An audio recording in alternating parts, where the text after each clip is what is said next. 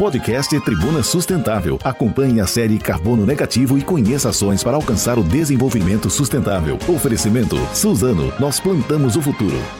Hoje o nosso assunto é o plantio consorciado. Como que deve ser esse plantio? Hoje a Suzano já tem isso em prática, né? Como que esse plantio pode ser feito, inclusive em área de reserva legal.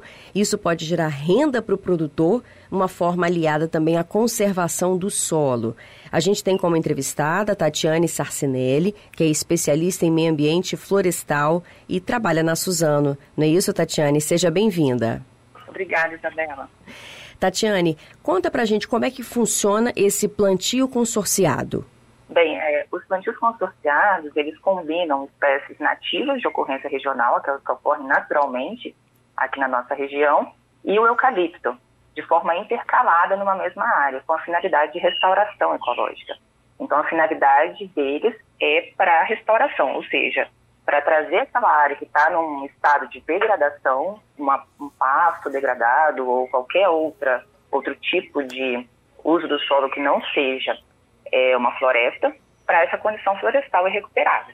Então, o objetivo final é imitar aquela estrutura, função de um ecossistema natural, no caso aqui do Espírito Santo, a Mata Atlântica, tá?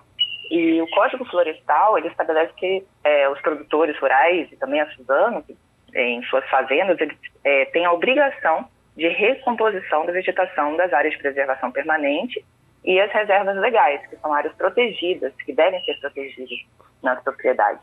E o plantio consorciado entra como uma alternativa, é um método de restauração alternativo para a recuperação nas áreas de reservas legais. Inclusive. É, outras formas de restauração podem ser feitas, tá? Certo, perdão. Inclusive, em junho de 2011, foi feito um projeto experimental justamente para testar, né, de que forma esse método funcionaria, quais os benefícios, né? Por que, que a Suzano decidiu implantar esse modelo nas suas áreas de restauração? A gente decidiu realizar essa implantação após ter tido sucesso com o experimento que foi feito em parceria com o Pacto pela Restauração da Mata Atlântica e com o Laboratório de Ecologia Florestal e o Laboratório de Silvicultura Tropical da Exalc, no caso a Universidade de São Paulo. Então foram testados ali diferentes métodos é, em diferentes parcelas, intercalando eucalipto e nativas da exploração comercial. Então, tanto a nativa quanto o eucalipto, existiam ali parcelas é, com eucalipto puro, com nativas puras, e para fins de uh, tanto de uso comercial quanto, no caso das nativas, para restauração. Então, com a análise desses, de todos esses métodos numa mesma área em Aracruz, próximo ali da fábrica da Suzano, é, chegou-se à conclusão de que haveria possibilidade de plantar junto numa mesma área, intercalando eucalipto com nativo. É, esse experimento ele foi feito inicialmente com, é, em algumas parcelas, né, com, onde existia tanto coexistia o eucalipto e a nativa, é, intercalando em uma linha, uma linha de eucalipto e uma linha com nativas ou duas linhas. Então, tinha parcelas tanto com uma linha quanto duas linhas intercalando nativas de eucalipto. E aí, uh, notou-se que era possível tanto realizar a colheita, quanto também o eucalipto e a nativa se desenvolviam muito bem nos dois modelos.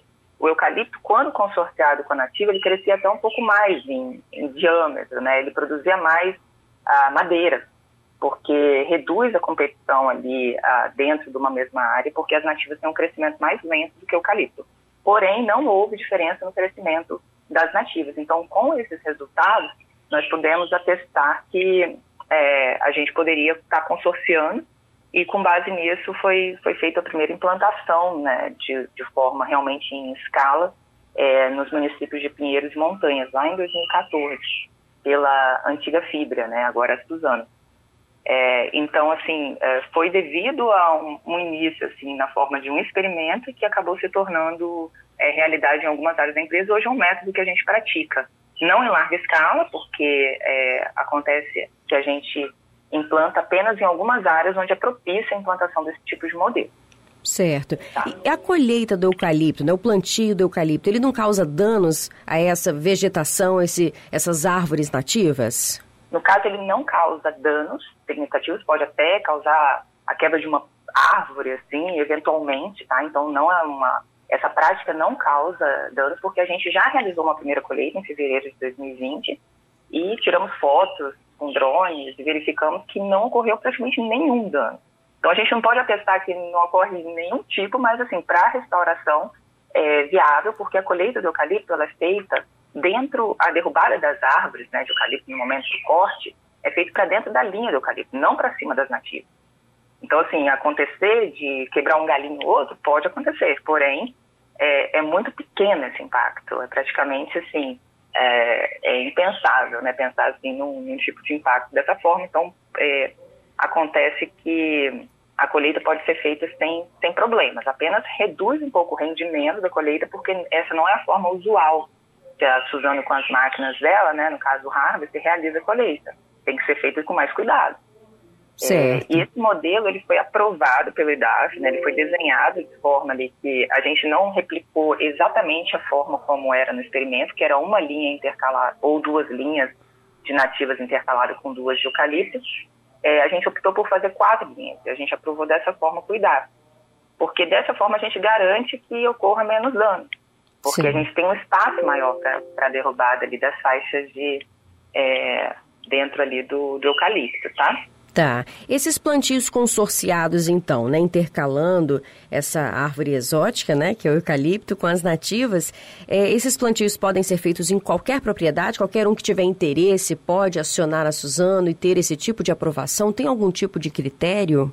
É, no caso, o único critério é que precisa ter um plano de manejo aprovado pelo é, no caso, o órgão ambiental aqui que, que vai aprovar esse tipo de é, plantio, porque o eucalipto ele se destina em até dois ciclos, de forma como a gente, né, digamos, usando aprovou junto com o IDAF, que a gente pode utilizar o eucalipto por dois ciclos. Então a gente colhe, corta o eucalipto, a nativa continua lá. E, e a gente leva para a fábrica produzir a celulose, o papel.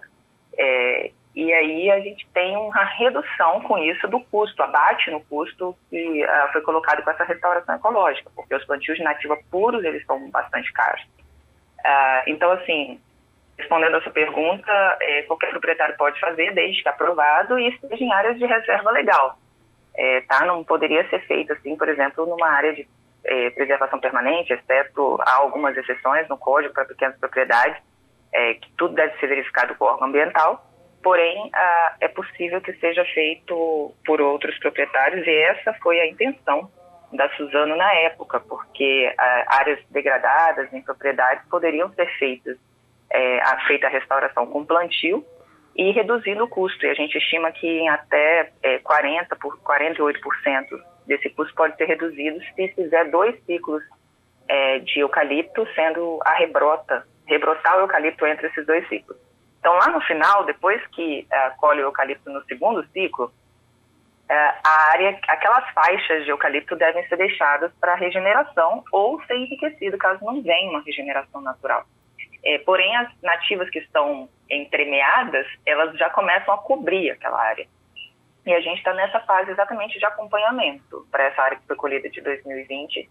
É, a gente deve enriquecer, colocar mais mudas nessas faixas Porém, é esse ano que deve ter feito essa avaliação, se precisa fazer o enriquecimento se a área e por si só já se recobriu, já se iniciou esse processo de recuperação.